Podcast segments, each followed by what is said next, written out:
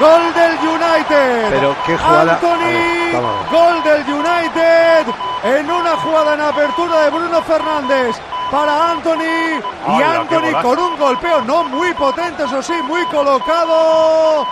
Busca el palo derecho de la portería de Bravo, sorprende al chileno y en una jugada aislada, cuando el Betis parecía tener controlado este segundo tiempo, Anthony el brasileño vuelve a adelantar al Manchester United en el marcador. En el 7 de la segunda mitad, el gol es de Anthony para el United. Manchester 2, Betis 1. En Hipercor y Supermercado El Corte Inglés tienes siempre ofertas increíbles. Por ejemplo, el bacalao noruego salvaje Scray, pieza de 2 a 4 kilos, por solo 11,99 euros el kilo. Y además muchísimos productos con un 50% de descuento en su segunda unidad. Solo en Hipercor y Supermercado El Corte Inglés. Yo no sé por qué a veces se me viene Isco a la cabeza para este tipo de goles, pero es una jugada muy de Isco, pero del otro perfil.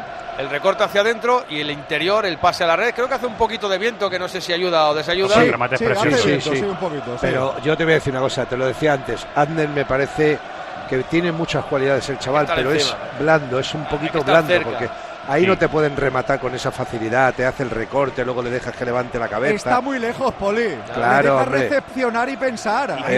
Ahí, tienes que encimarlo mucho y, más. y- y de hecho es que el United estaba buscando precisamente eso, que hubiera un duelo de Anthony contra Abner en perfil de Anthony, de poder perfilarse el disparo, que ahí es la jugada preferida. Del Además, Ratita, brasileño. sabiendo que este futbolista se lo ha hecho ya varias veces y que sale para allí, para ese lado, que es que lo sabe, pero no puede, no puede tener la distancia que tenía Anthony del jugador nuestro para que pueda Y hacer el, el remate lo ha hecho aposta. Ha Que no- aclarado para que hubiera duelo de Anthony contra Abner.